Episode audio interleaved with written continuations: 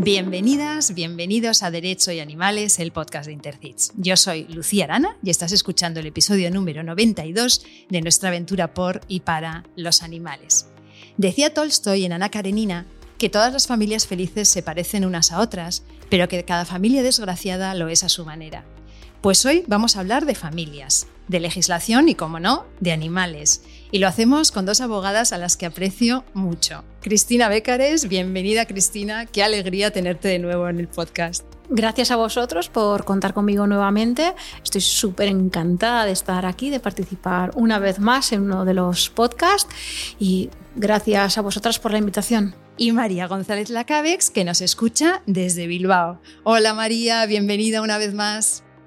Hola Lucía, hola Cristina. Bueno, pues por mi parte también un placer y una, y una alegría estar de nuevo en esta, en esta casita, eh, que es el, podcast donde se está siempre eh, tan cómoda y, y, nada, pues muchísimas gracias por la, por la invitación.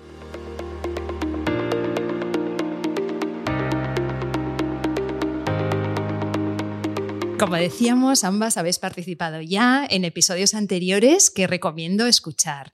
Sois abogadas especializadas, entre otros ámbitos, en derecho animal, pero hoy estáis en el programa en representación de la Coordinadora de Profesionales por la Prevención de Abusos, COPA.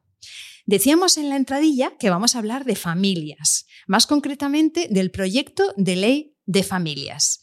María, cuéntanos, ¿quién impulsó este proyecto de ley ¿Y cuáles dirías que eran los objetivos principales para, hacerlo, para impulsarlo? Este proyecto legislativo fue impulsado por el Gobierno de España, concretamente por el Ministerio de Derechos Sociales, y el objetivo principal era, de alguna manera, reconocer eh, la diversidad de realidades familiares que existen en la sociedad española y, en base a esa diversidad, adecuar las medidas de apoyo a las familias que eh, en un momento dado pues lo puedan necesitar. El tipo de medidas que se que se proponían eran, bueno, pues por ejemplo, eh, ampliar la renta crianza a más familias, eh, extender también el apoyo no solo a las familias numerosas, sino también, por ejemplo, a familias monomarentales, a aquellas en las que algún miembro tenga una discapacidad o, haya sido víctima de, violencia de género,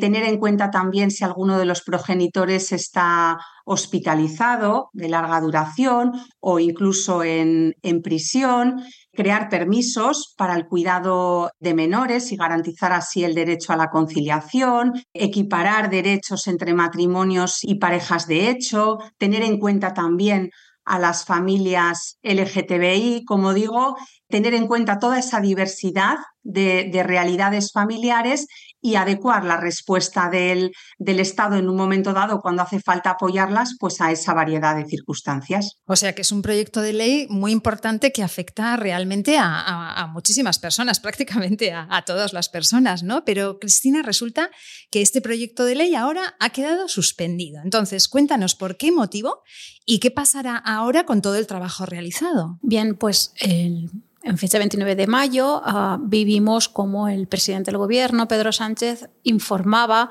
que se procedía a disolver las Cortes al día siguiente, es decir, con un día de antelación se informó y que bueno, pues se disolvían cortes y se convocaban elecciones de cara al día 23 de julio. ¿Qué ocurre? Que cuando se convocan elecciones, como decía antes, se, disuelve la, se disuelve la Cámara y consecuentemente tienen que quedar paralizados todos o todas, mejor dicho, las iniciativas legislativas que se están llevando a cabo.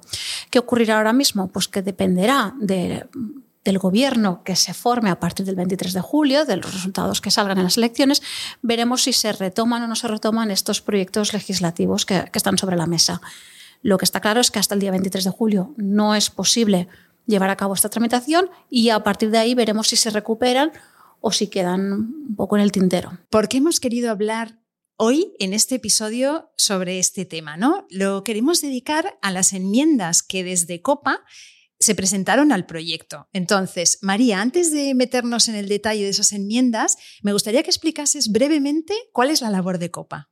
La Coordinadora de Profesionales por la Prevención de Abusos, COPA, nació en 2012 y es una organización cuya particularidad reside en la pluralidad ¿no? de, profesionales procedentes de distintas disciplinas que la integran. Este colectivo pues, lo integramos, como digo, profesionales de distintas áreas, de la psicología, la psiquiatría, la sociología, el derecho, ¿no? el área al que pertenecemos Cristina y, y yo.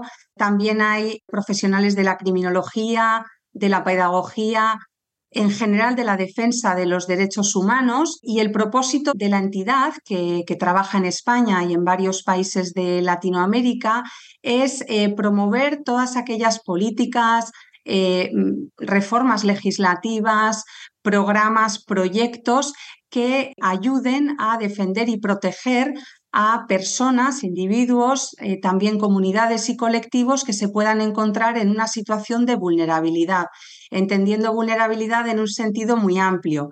Pero es verdad que prestamos especial atención a situaciones de maltrato y de violencia.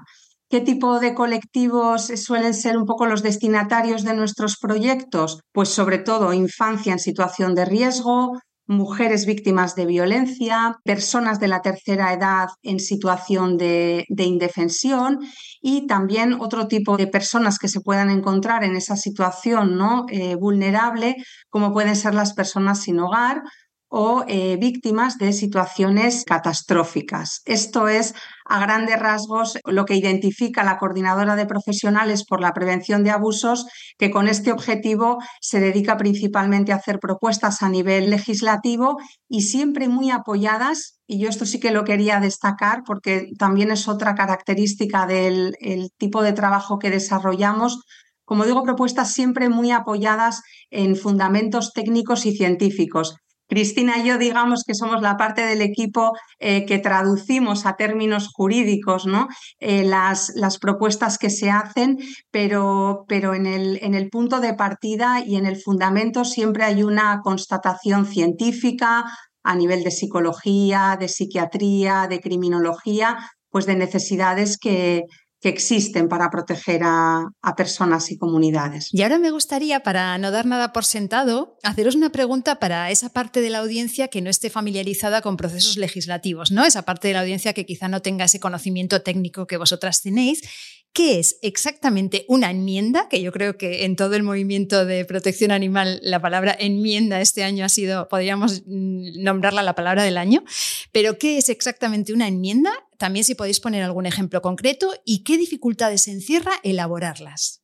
Mira, para que nos podamos entender, mm, así en, el lenguaje que todo el mundo pues, nos entienda, enmendar es corregir. Entonces, lo que nosotros hacemos es proponer correcciones a un texto legislativo. Es decir, cuando un proyecto de ley entra en el Parlamento, comienza un proceso en el que los distintos grupos parlamentarios presentarán propuestas de enmienda. Es decir, cada partido, cada grupo va a presentar aquellas correcciones que considere oportunas, bien por sus ideales o bien por, porque es lo que quieren en ese momento concreto. Entonces, lo que se hace es propuestas de corrección o mejoras en su redactado. Las enmiendas pueden ser de distintos tipos, pueden ser de modificación, pueden ser de adición, es decir, añadimos alguna cosa más, o pueden ser de supresión, es decir, alguna cosa que consideramos que no es correcta, por decirlo de alguna manera, lo que solicitamos es que se elimine de ese texto legislativo. Por lo tanto, pueden, pues como decía, pueden consistir o bien en suprimir un artículo, modificar una redacción porque consideramos que o bien jurídicamente no corresponde, se puede añadir algún artículo nuevo. Y también debemos tener en cuenta que hay enmiendas que no afectan al fondo de la cuestión, sino que son meramente cuestiones de carácter más técnico. Es decir, al final es lo que decía María, los juristas lo que hacemos es corregir un poco y dar un lenguaje jurídico a aquellas propuestas legislativas o propuestas de modificación de enmienda que nos llevan, que nos realizan otras personas dentro del, del equipo. La verdad es que para proponer enmiendas, mientras la escuchaba a Cristina, es, muy importante comprender el contexto en el que se tramita la norma. Es decir, la enmienda no puede ser un pegote, si se me permite la, expresión. Tampoco pueden ser cartas a los Reyes Magos. Es decir, la, enmienda tiene que estar bien integrada dentro de los objetivos de, la norma. Hay que entender qué es lo que se pretende conseguir, entender la lógica eh, de, esa, de esa norma en concreto, hay que cuidar, como bien decía Cristina, la, técnica normativa, hay unas, unas reglas para, para legislar bien, hay que poder fundamentar las enmiendas, no solo las proponemos, sino que toda enmienda va acompañada siempre de una justificación, de unos argumentos, aparte de la propuesta del redactado. Así que digamos que eh, esas enmiendas, eh, junto con sus justificaciones, serían un poco el trabajo que se hace en, en las propuestas legislativas. Y desde el punto de vista práctico, a mí me gusta imaginaros, porque la verdad es que lo desconozco, me gustaría saber cómo trabajáis como equipo legislativo, porque yo lo considero muy difícil y me parece realmente una especie de arte. Entonces, me gustaría saber cómo nos tenemos que imaginar cuando estáis inmersas en un proceso legislativo, cómo es vuestro día a día. Bueno, sobre todo lo que, lo que quería puntualizar es que llevamos a cabo mucha tarea de comunicación entre nosotras dos y con otras personas del equipo para poder sacar adelante estas, estas propuestas, más que nada porque hoy estamos aquí María y yo, pero formamos parte muchas más personas dentro del equipo. Entonces, pues nosotros lo que podemos hacer es trabajar proponiendo mejoras a un proyecto legislativo que ya esté en marcha, por ejemplo, o directamente proponer que se aborde una reforma legislativa. En todo caso, conformamos un equipo multidisciplinar, como antes comentaba María, con personas de la entidad que tienen pues, los perfiles y la especialidad que se necesita en ese tipo de propuesta. Iniciamos el estudio del proyecto, debatimos internamente, vemos cuáles son las necesidades que se plantean y luego las propuestas las traducimos jurídicamente, formulamos las posibles enmiendas, la revisamos, volvemos a revisar, volvemos a revisar, es decir, es un, un, trabajo de revisión constante, descartamos aquellas que consideramos que, pues, a lo mejor no pueden seguir adelante, eh, mejoramos aquellas que consideramos que pueden tener más fuerza. Pensad que no son enmiendas que, surjan de forma espontánea, sino que hay mucho trabajo, mucho estudio detrás de todo esto que se presenta posteriormente. Sí, y luego ya en una segunda fase, una vez que tenemos ya ese, eh, ese documento de, de enmiendas, que como decía Cristina, eh, pasa como por una centrifugadora dentro, de la, dentro del, del equipo, ¿no? Eh, se le da muchísimas vueltas. Bueno, pues una vez que lo tenemos ya, llega el momento de trasladarlo, de presentarlo a los representantes parlamentarios. En esa fase es donde se argumentan las enmiendas, se contrasta con los grupos parlamentarios si son viables o no, si existen obstáculos, intentamos identificarlos, estudiarlos, plantear alternativas, por supuesto que sean jurídicamente viables. Es decir, empieza bueno, pues un, eh, nuevamente un, bueno, pues un proceso de estudio y de, y de, reformulación. Yo diría que son el proceso de, de trabajo de enmiendas no acaba en un documento, sino que son documentos muy vivos. Imagínate, Lucía, no sé cuántas versiones podemos hacer de un mismo, lo que eh, todo, todo el trabajo que hay detrás de la redacción de, un, simple, un simple párrafo. ¿no? Hay muchas horas de análisis, muchas horas de debate interno entre nosotras, eh, de contraste también a veces con colaboradores externos y de argumentar, de, de, llevar a cabo una interlocución con los grupos parlamentarios para intentar sacarlas adelante.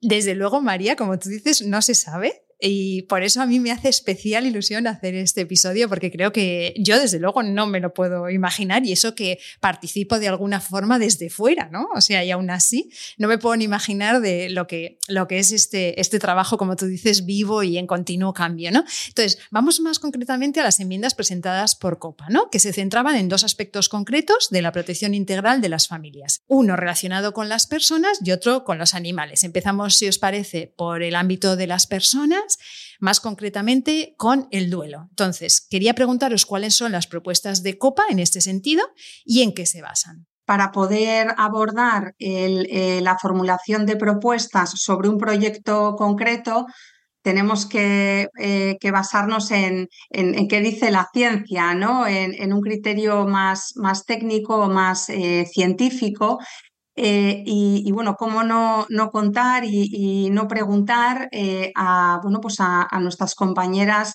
eh, del ámbito de la psicología y la, y la psiquiatría, em, con, bueno, pues con, intentando centrarnos ¿no? en la materia del, del duelo y aquí comentándolo un poco con, con, las compañeras que proceden de estas disciplinas, y entre las que debo citar a la doctora Elsa Alonso, que nos apoyó con el desarrollo de esta propuesta, que es miembro de, también de COPA. Caballá nos explicaba cómo está perfectamente constatado por los estudios cómo la muerte de, un ser querido es, eh, bueno, es evidentemente uno de los principales acontecimientos vitales estresantes. En estos momentos se produce un aumento ¿no? de las hormonas del estrés, la presión arterial, todo esto conlleva una serie de síntomas alteraciones del sueño, ansiedad, agotamiento, cambio en el apetito, hay un mayor riesgo asociado de problemas cardíacos, eh, una reducción en el funcionamiento del sistema inmunitario, en fin, no voy a explicar lo que no me corresponde ¿no? Por, por disciplina, pero digamos que se producen una serie de cambios muy extremos en el funcionamiento de nuestro cuerpo. Por lo tanto, estamos ante acontecimientos que requieren un tiempo y un espacio a las personas para poder procesarlos, para, para poder reajustarse al trauma sufrido, a la nueva vida, a los cambios que van a, eh, bueno, pues que es que se te van a, requerir, ¿no? Todo esto nos explican desde la psicología y la, y la psiquiatría. Si no se vive en un entorno en el que se reconoce ese duelo y ese proceso por el que se está, eh, por el que se está pasando, puede derivar en complicaciones eh, de carácter físico y psicológico, emocional para la persona puede derivar en lo que llaman procesos de duelo complicado y que evidentemente esto va a tener una repercusión en todos los ámbitos eh, de la vida de esa, de esa persona, incluido el laboral. Entonces, entendiendo todo esto y viendo que el proyecto de ley de familias abordaba también eh, alguna modificación del Estatuto de los Trabajadores, es que eh, identificamos la necesidad de que eh, se afrontara también una reforma de este estatuto, es decir, de la legislación laboral de nuestro país, para eh, adecuar la respuesta que hasta hoy se está dando a las necesidades que realmente plantea el, el duelo y que lo que vimos es que estaba, bueno, absolutamente infravalorado. Claro, vinculándolo con esto, precisamente lo que observamos es que si cogemos el Estatuto de los Trabajadores en la redacción actual y qué es lo que se pretendía mantener con este proyecto de ley de familias, podemos observar como en caso de fallecimiento del cónyuge, de la pareja de hecho o parientes hasta segundo grado de consanguinidad, es decir, por ejemplo, un progenitor, un hijo, únicamente se están reconociendo dos días, dos días de, descanso laboral, por decirlo de alguna manera, para poder sobrellevar el duelo. Pero bien, esto lo que nos pone de manifiesto, y con todo lo que ha manifestado anteriormente María, es que no es suficiente. ¿Por qué? Porque los dos días de permiso reconocidos por este Estatuto de, de Trabajadores lo que hacen es no garantizar, o entendemos y defendemos que lo que hace es no garantizar en modo alguno el tiempo mínimo necesario para que la persona pueda empezar su proceso de duelo, ni que su comprometido sistema inmune se reajuste. Además, todo esto se ha documentado en estudios que pueden resultar en, bueno, en ausencias del trabajo, en el llamado presentismo, es decir, estar presente en el trabajo pero dedicarse a temas personales, o estar presente pero estar enfermo. Además del escaso tiempo para asimilar lo acontecido, el hecho de estar obligado a presentarse en el trabajo los pocos días del suceso traumático y cuando el proceso de duelo aún no se ha iniciado, lo que conlleva es una pérdida difícilmente que podrá ser expresada de forma abierta. Además, puede suponer un duelo privado de derechos, una pérdida que no es o no puede ser reconocida, de un duelo desautorizado todo ello que es lo que ha derivado, ha derivado en que mm, a través de las propuestas de enmiendas presentadas, es decir, a, través de estas alegaciones presentadas, lo que se ha propuesto es la modificación de la disposición final tercera para poder modificar precisamente lo que se prevé en el artículo 37 del Estatuto de los Trabajadores. ¿Para qué? Para pasar de dos días por fallecimiento a siete, es decir, ampliaríamos en cinco días más. Más que nada para poder garantizar o poder aumentar un poco más esta, esta adecuación tras el inicio del duelo que, bueno, pues que se va a tener que llevar a cabo y que el hecho de ir a trabajar dificultará ah, el poder adecuarse a las nuevas circunstancias del día a día. Es que realmente dos días para la muerte de un hijo, si lo piensas así, es, es, es muy fuerte, ¿no? ¿Y cómo gestionan otros países de nuestro entorno estas situaciones? ¿Cómo lo resuelven? Sí, la verdad es que, es que dos días es, eh, es que es una cifra absolutamente eh, llamativa. Mirando cómo lo, cómo lo resuelven los países eh, vecinos, eh, mm, bueno, pues nos dimos cuenta que, teníamos el cercanísimo ejemplo de, Portugal, cuyo código de trabajo había sido modificado en 2022 precisamente para incrementar el permiso retribuido por fallecimiento de descendientes hasta los 20 días. 20 eh, frente a dos que están reconocidos eh, ahora en, en, España, ¿no?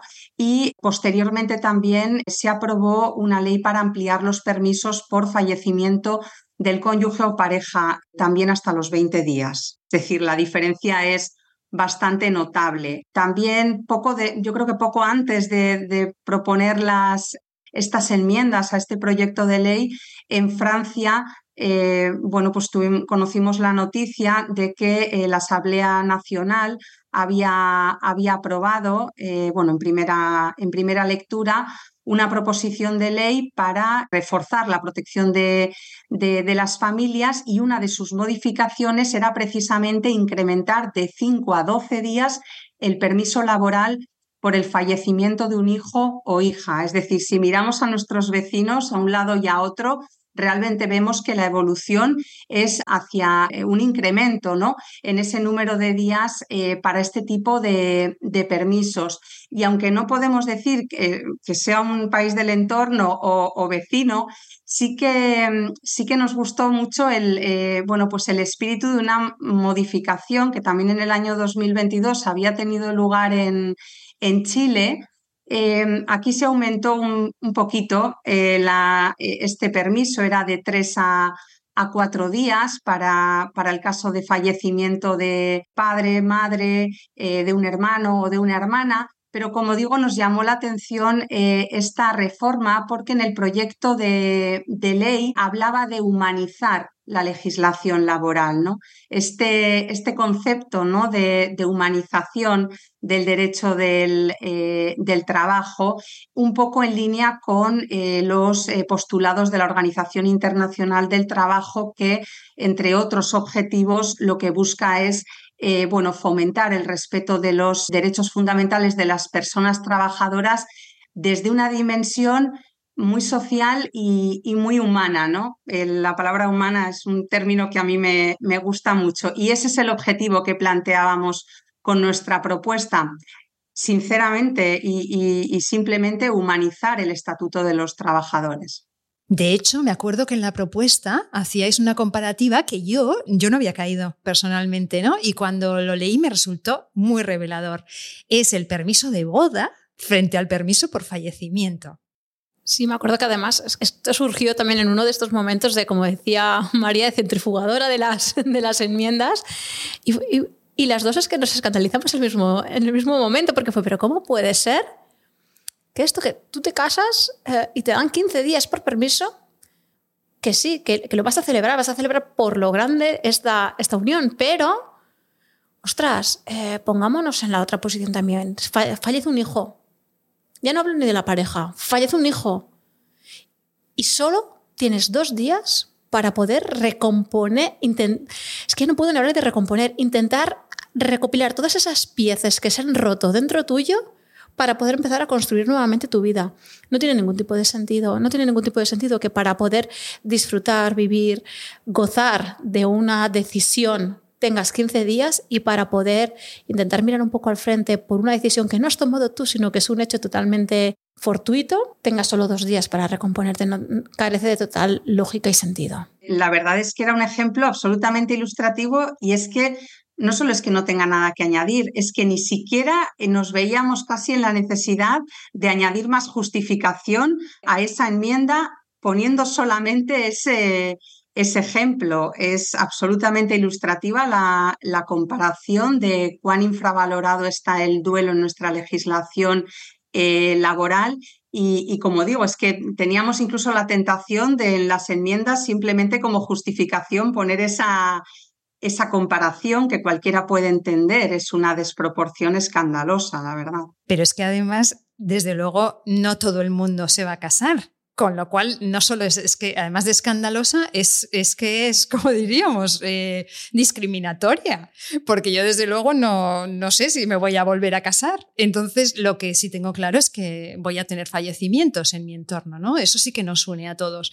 Entonces, me parece muy curioso lo de que el duelo esté infravalorado y la boda tan sobrevalorada que ese sería tema de otro episodio. Pero vamos a hablar de animales porque este es nuestro tema y vamos a hablar de la protección de las familias que conviven con animales, ¿no? Que cada vez son más, es algo bastante evidente y yo creo que se ve por las calles, pero ¿qué muestran las estadísticas en este sentido? Bien, pues según los últimos datos que han sido facilitados por la Asociación Nacional de Fabricantes de Alimentos para Animales de Compañía, relativos al año 2021, podemos observar que en España hay más de 29 millones de animales de compañía, entre ellos más de 9 millones de perros, casi 6 millones de gatos y más de un millón y medio de pequeños mamíferos. La primera encuesta de bienestar animal en España, publicada por el Grupo de Hospitales Veterinarios Anicura, señala que a finales del 2021 en España habían 6 animales por cada 10 personas y destaca que el 92% de los españoles considera que sus animales son uno más de la familia. Esta concepción se encuentra ampliamente normalizada y ello hasta el punto de que incluso en la publicidad cotidiana, la publicidad del día a día, vemos como los animales cada vez más son socialmente reflejados como un miembro más integrante de la familia. Por ejemplo, en los anuncios de ventas de coches, en los de ventas de muebles, productos para el hogar, alarmas, sistemas de seguridad. Si observamos cómo han ido evolucionando los, bueno, todo el marketing de publicidad a todos los niveles, ¿eh? observamos precisamente cómo cada vez más se incluyen referencias a los animales con los que venimos conviviendo. En el catálogo de IKEA siempre sale algún, ¿Sí? algún perro un gato. Y de hecho amplían catálogo con, es decir, casi todos los años sacan alguna cosita nueva para los perros y gatos. Yo siempre miro los sofás y las camas donde hay un perrete. Siempre se me va la vista para allá. Eh, entonces, el proyecto de ley busca una mejor protección de las familias, especialmente en contextos de violencia de género. Desde COPA, obviamente, se considera importante aumentar esa protección ¿Qué enmiendas concretas proponéis para abordar esta problemática y a qué artículos se refieren? Desde el punto de vista de COPA, lo que consideramos importante a efectos de aumentar esta protección, tenemos, debemos tener en cuenta, como nos explican también compañeras psicólogas y psiquiatras expertas, que numerosas investigaciones independientes realizadas principalmente en Europa, Australia, Norteamérica, han hallado una relación importante precisamente entre la violencia ejercida en el ámbito doméstico y de pareja y la violencia hacia los animales. Las víctimas de violencia pueden desarrollar lazos afectivos fuertes con sus animales, además de encontrar en ellos un fuerte apoyo emocional, lo que es utilizado precisamente en su contra por parte de los, de los agresores. Es decir, sería la instrumentalización del animal para poder hacer, para poder hacer daño. Según los hallazgos de las investigaciones sobre este fenómeno, la coexistencia del maltrato animal y la violencia de género entre la pareja eh, bueno, en el día a día es compleja y multifacética y además puede comprender una serie de manifestaciones y objetivos que forman parte de un sistema coercitivo que incluye el maltrato físico, psicológico, económico y sexual. Los resultados de distintos estudios independientes evidencian que el maltrato animal en el contexto de la violencia de género y en el ámbito doméstico pueden constituir en sí mismo un acto de maltrato y violencia hacia los seres humanos, con un alarmante impacto sobre las decisiones de las víctimas y su capacidad de protegerse y alejarse de los agresores. Toda vez que la violencia ejercida contra los animales puede ser una forma frecuente de violencia ejercida por los maltratadores contra las mujeres, no solo contra las mujeres, sino también contra sus hijos e hijas, cada vez son más las disciplinas dedicadas a entender las manifestaciones de este fenómeno. Asimismo, los actos cometidos contra los animales están siendo recogidos y tipificados como ellos constituyentes de distintas formas de delitos. Muestra de ello es la reforma del Código Penal que, ha entrado en vigor este año 2023, en la cual se prevé precisamente situaciones como las que, como las que os comentábamos. Ah, todas, bueno, todas estas formas de delitos contra las personas en regiones de todo el mundo, lo que han conllevado también es en acelerar los programas, protocolos y medidas de atención y protección a fin de poder tomar en consideración precisamente este vínculo, el vínculo con los animales, para poder abordar la problemática de estas formas de violencia. Entonces, todo esto es lo que se ha tenido en cuenta para poder llevar a cabo precisamente estas propuestas de enmienda. Sí, lo que lo que proponemos, partiendo de ese contexto eh, y, de la constatación de esa realidad, que insisto y no me cansaré siempre, es el punto de partida de las, eh, cualquier propuesta de, de COPA, eh, lo que proponíamos es que en los puntos en los que el proyecto de ley de familias hace referencia a la necesidad de, identificar y de dar respuesta a situaciones de violencia en el ámbito familiar, con especial atención a la violencia de género, eh, contra la infancia, la adolescencia, es decir, en todos aquellos puntos en los que la ley mencione eh, este tipo de contextos violentos, se refiera también expresamente a la violencia contra los animales. Eh, es cierto que en bueno, manuales de intervención social y bueno, en algunos programas el, maltrato a los animales eh, vinculado a la violencia interpersonal está, está presente, eh, pero a veces para que se tengan en cuenta las cosas mejor que queden claramente, claramente escritas, ¿no? Eh, que haya una referencia expresa, que a nadie, que a nadie se le olvide eh, y que nadie tenga incluso la tentación de pensar que es una, una forma de violencia eh, menor. Entonces, básicamente esto es, lo que, esto es lo que proponíamos. Como digo, en el proyecto de ley bueno, se menciona en, varios, en varios puntos las situaciones de violencia eh, en el ámbito familiar y, bueno, lo que proponíamos era que hubiera un recordatorio, eh, si se puede decir así, en la ley de que eh, la violencia contra los animales, el maltrato animal, también puede coexistir con situaciones de violencia interpersonal y, como ha explicado muy bien Cristina, incluso ser instrumentalizado para, eh, bueno, pues para, para, agredir, para controlar, para ejercer eh, poder, eh, para silenciar a víctimas humanas.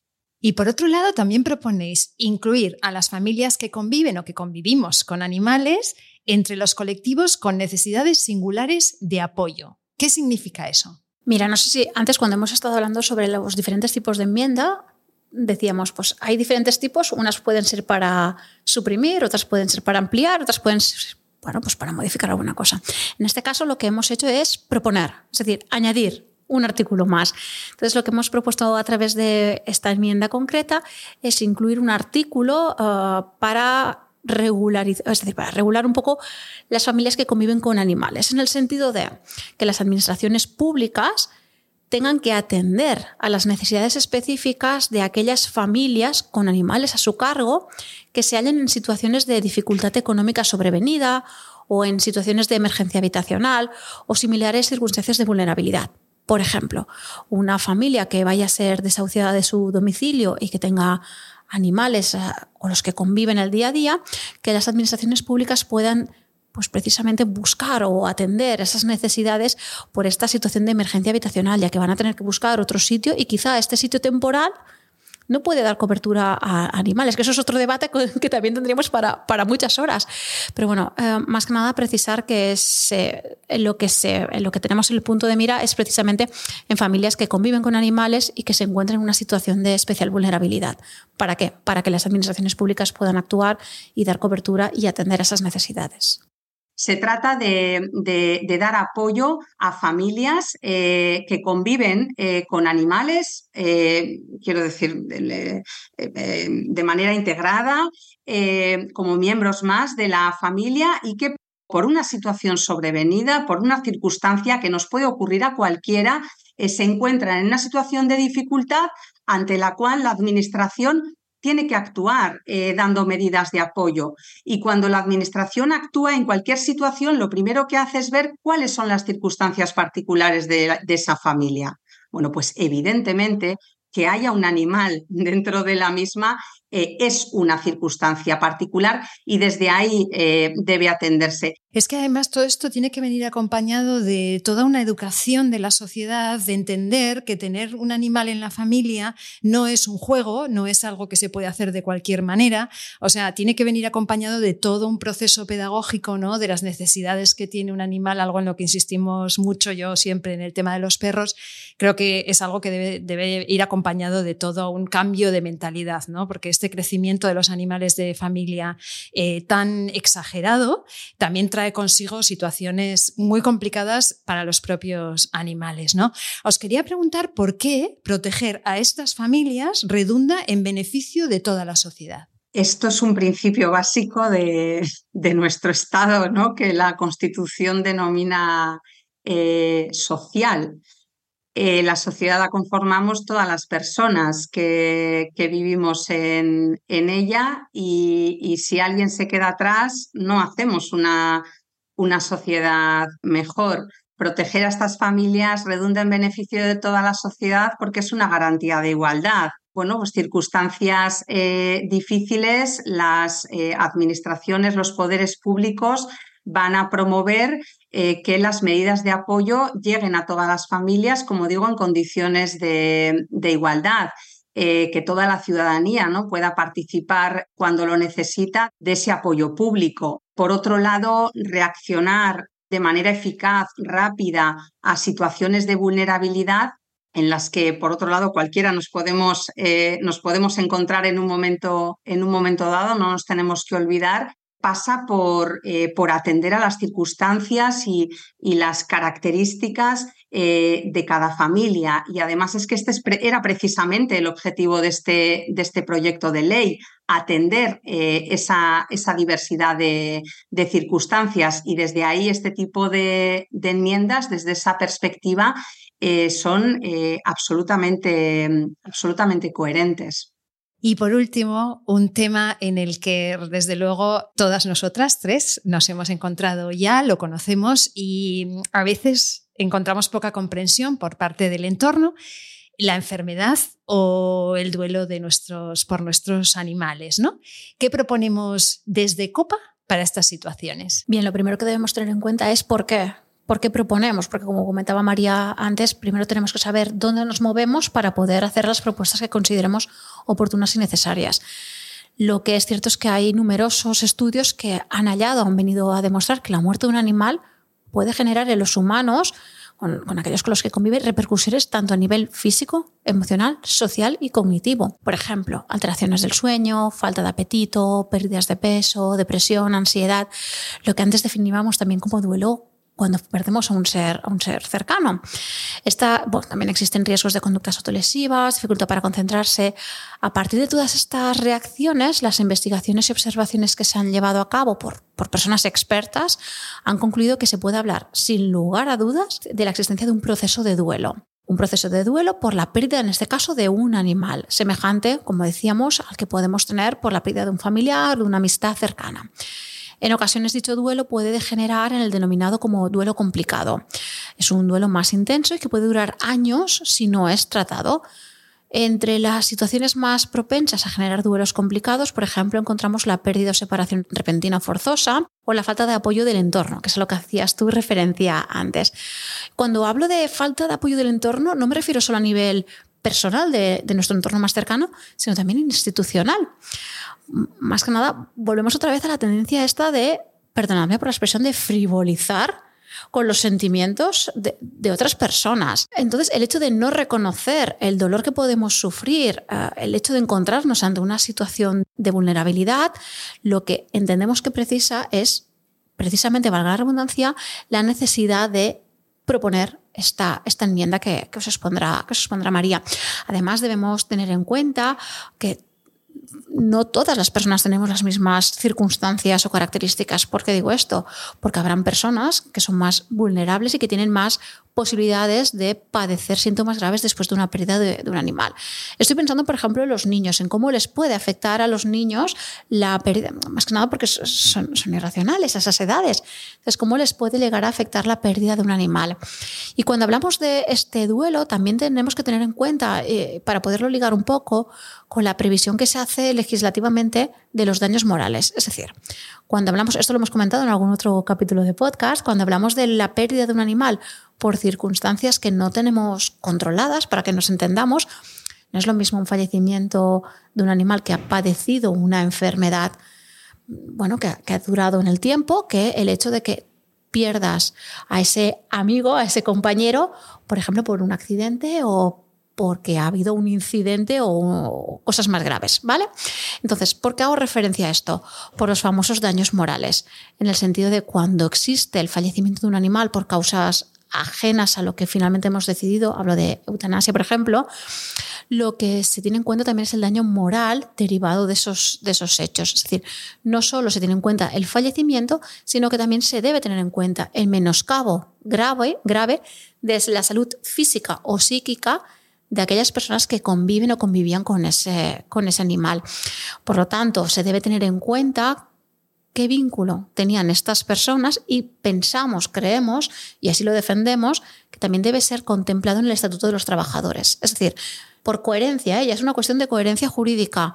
Si defendemos los daños morales en el proceso civil, también debemos tener en cuenta o debemos visibilizar esta pérdida a través del Estatuto de los Trabajadores, de cómo lo vamos a vivir al día siguiente de este fallecimiento. Estaba pensando en, el, en la la referencia que ha hecho Cristina al, Código Civil y es, es, muy cierto ¿no? que la reforma que, que, se produjo en este código en relación con el régimen jurídico de los animales, por un lado estaba dirigida a reconocer eh, lo que es una obviedad, que los animales no, no son cosas, ¿no? sino seres con capacidad de sentir, pero por otro lado también eh, confirmó la existencia de esa relación entre los humanos y los animales con los que conviven. ¿no?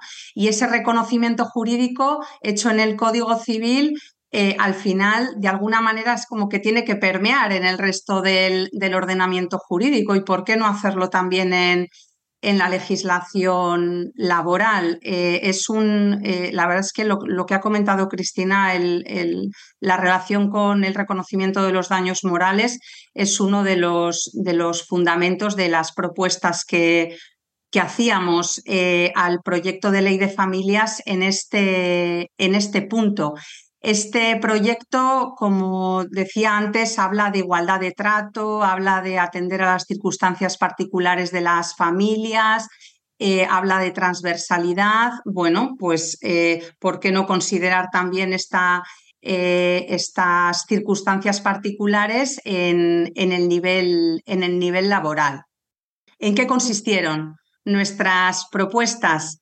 Bueno, pues que en el, en el listado de eh, motivos ¿no? de urgencia, de fuerza mayor, por los que se permite eh, a un trabajador o una trabajadora que se ausente de, su lugar de trabajo, puedan eh, incluir también las situaciones de enfermedad o, de accidente de, un animal que hagan indispensable el, pues bueno, su presencia inmediata, ¿no? ¿Por qué no contemplar esto también en el estatuto de los, de los trabajadores? Seguramente en, en, algunas empresas esto estará permitido en la, en la práctica, porque es, como decía al principio, una cuestión de, de humanidad. Eh, oye, que acaban de, que tienen que ingresar a mi, a mi perro, ¿no? O que mi gato se ha caído por, por la ventana, tengo que salir corriendo. Bueno, vete, no te preocupes eh, y ya vuelves cuando, cuando puedas. Es decir, esto seguramente, quiero pensar ¿no? que, en, que en, muchas, eh, en muchas empresas esto se, se permite, pero, pero, que esto se pueda hacer en la práctica no quiere decir que no, que no necesite un reconocimiento, sobre todo para aquellos lugares donde, eh, pues donde este reconocimiento no, no exista, ¿no? como digo, en la, en la práctica. Por lo tanto, lo que propusimos fue esto, que las personas trabajadoras tengan también ese derecho eh, reconocido en el estatuto de, de, ausencia por causa de fuerza mayor relacionada con sus animales. Y también otra propuesta que, eh, bueno, vamos a, a reconocer que teníamos dudas de si, de si estamos en el momento ¿no? Eh, de, madurez suficiente, no nuestra, ¿no? sino social en general o legislativa para que pudiera prosperar, pero no, no, no nos eh, reprimimos a la hora de proponerla, que es que se prevé al menos un día de permiso retribuido por causa de fallecimiento del, del animal. Como digo, hay enmiendas que, bueno, eh, intuyes que pueden tener un, recorrido y una viabilidad, otras como esta que, ya prevés que van a, que van a suscitar em, oposición, eh, pero a veces también el objetivo de las enmiendas, aunque creas que no van a salir adelante, es poner sobre la mesa un, problema o una cuestión, ¿no? Y, suscitar, aunque sea un debate sobre, sobre la misma. Ya llegará el momento de que, de que germine ¿no? la, la semilla, pero bueno, nos pareció que sí era un, un buen momento para poner sobre la mesa eh, la cuestión relativa al duelo por, por, la pérdida de un animal. Qué interesante esto que dices de que las enmiendas son una manera de poner un tema en debate, ¿no? de ponerlo sobre la mesa y de, y de ver si estamos como sociedad ya en ese punto todavía no, no. Decíamos al principio lo complicado que es elaborar enmiendas. Has avanzado un poco ¿no? de lo que os quería preguntar y es que qué hubiese pasado de no haberse interrumpido el proceso de esta forma abrupta Mm, algunas se hubieran aprobado, algunas quizá no. ¿Os atrevéis a vaticinar qué va a ocurrir a partir de ahora? Bueno, no sabemos ni cómo va a ser el escenario, ni, ¿no? ni, el, ni el campo de juego, ni las, ni las reglas. Eh, la incertidumbre es, eh, es máxima. Pero eh, bueno, concretamente con estas, con estas propuestas, poco después de que entrara en el Congreso el proyecto de ley de familias, en el mismo Congreso se aprobó una proposición no de ley en la que precisamente se, instaba al Gobierno de España a ampliar algunos permisos laborales, eh, entre ellos el, correspondiente al fallecimiento de hijos en realidad estaban proponiendo lo mismo ¿no? que, propusimos desde COPA a través de la ley de, familias. Y ahí sí que hubo bueno, pues un consenso eh, bastante generalizado sobre que, bueno, que alguna vuelta sí que había que darle al Estatuto de los Trabajadores en ese punto. Entonces, no importa cómo se haga, si va a ser a través de un proyecto de ley de familias reactivado o con una modificación más directa del, Estatuto de los Trabajadores. Eh, yo sí creo que esta puede ser una, una propuesta que, en un momento dado eh, bueno, pues se retome y, salga adelante, porque como digo, eh, sí que el, bueno, pues el, Congreso manifestó ¿no? un, un, consenso bastante generalizado sobre, sobre ella.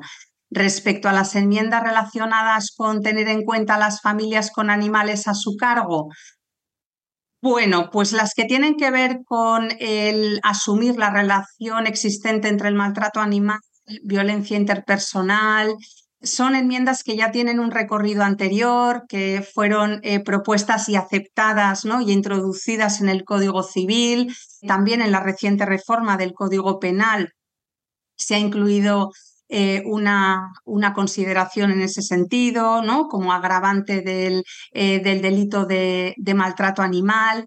Hemos visto también cómo eh, desde el gobierno de, España se han puesto en marcha o se han apoyado iniciativas dirigidas a apoyar económicamente ¿no? o a, proporcionar recursos a familias o personas que en un momento dado eh, bueno, pues se pueden encontrar en una situación complicada y que tienen animales a su cargo.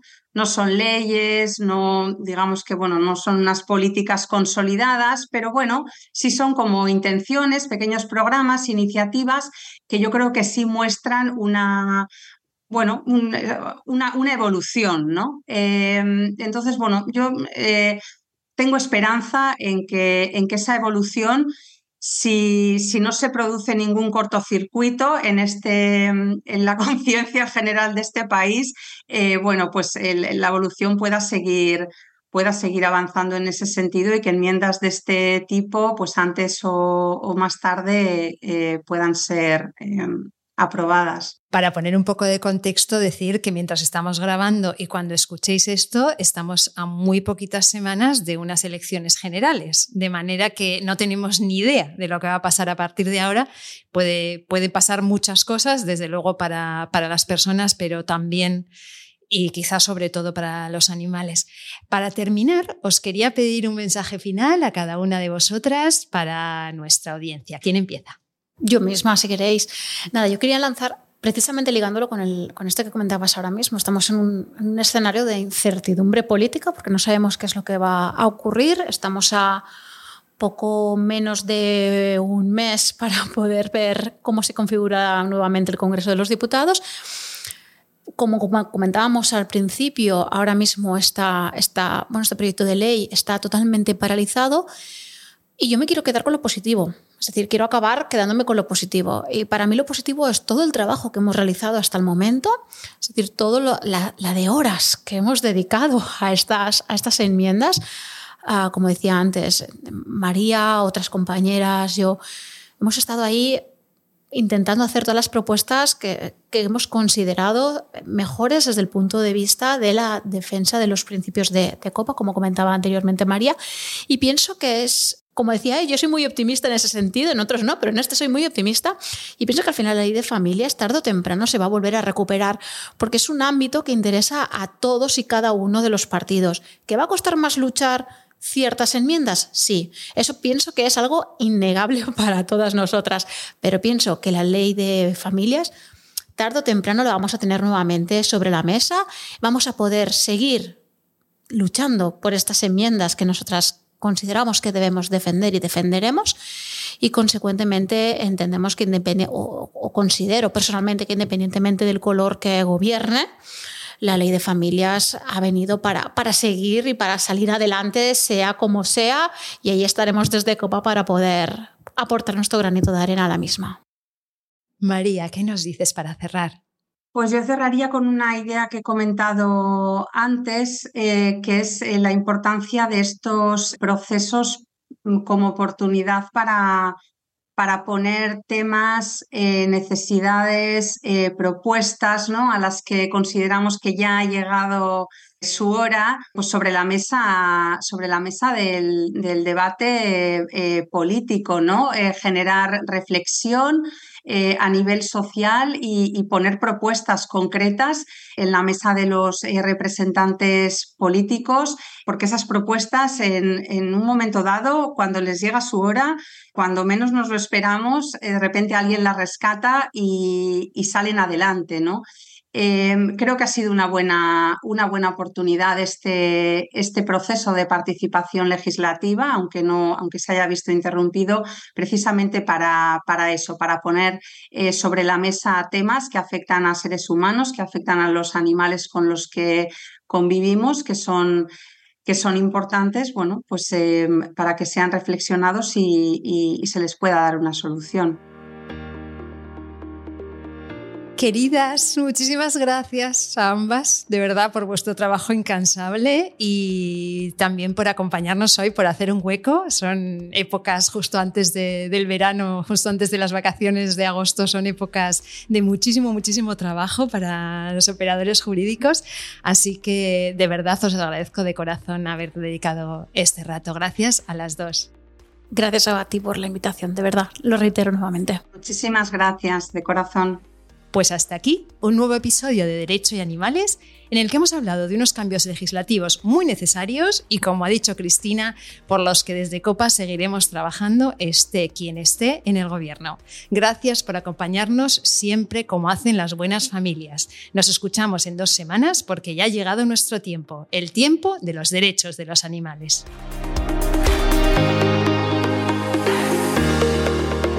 Nación Podcast te agradece haber elegido este podcast.